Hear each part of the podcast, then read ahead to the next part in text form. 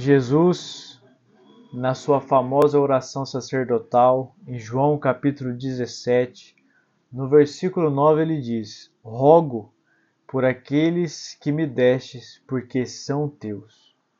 Aqui ele está falando que Deus nos escolheu mais uma vez na eternidade. O Sproul disse: a salvação é suficiente para todos, eficiente somente para os eleitos. Dentro de toda a multidão, de todas as eras, os eleitos foram chamados ao relacionamento com Deus por pura graça e misericórdia do Pai. Não é mérito, é favor imerecido. Qual que deve ser a minha e a sua atitude em saber que em meio a tantos Deus nos escolheu para vaso de honra? Coisa fantástica.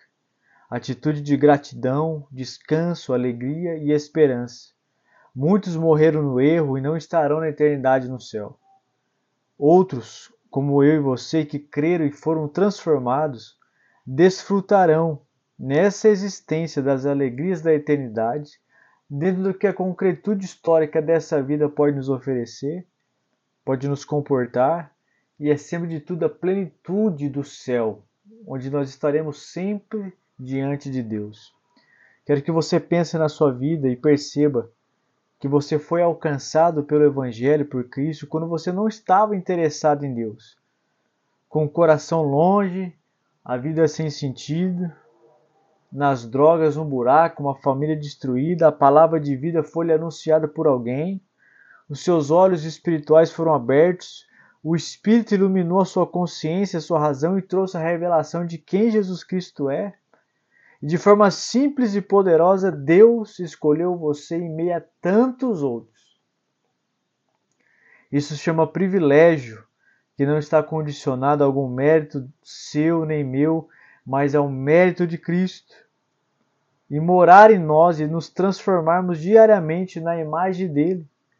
O fato de partir de Jesus a escolha faz com que a jornada também seja garantida, porque você não perde a salvação e que nossos tropeços nós temos que ter a certeza que até mesmo nossas falhas e pecados, quando há o arrependimento da nossa parte, Deus está com a sua mão estendida para nos perdoar. Nunca se esqueça, meu filho e minha filha, em meio a tantos, Deus escolheu você. Você tem sentido e valor em Cristo.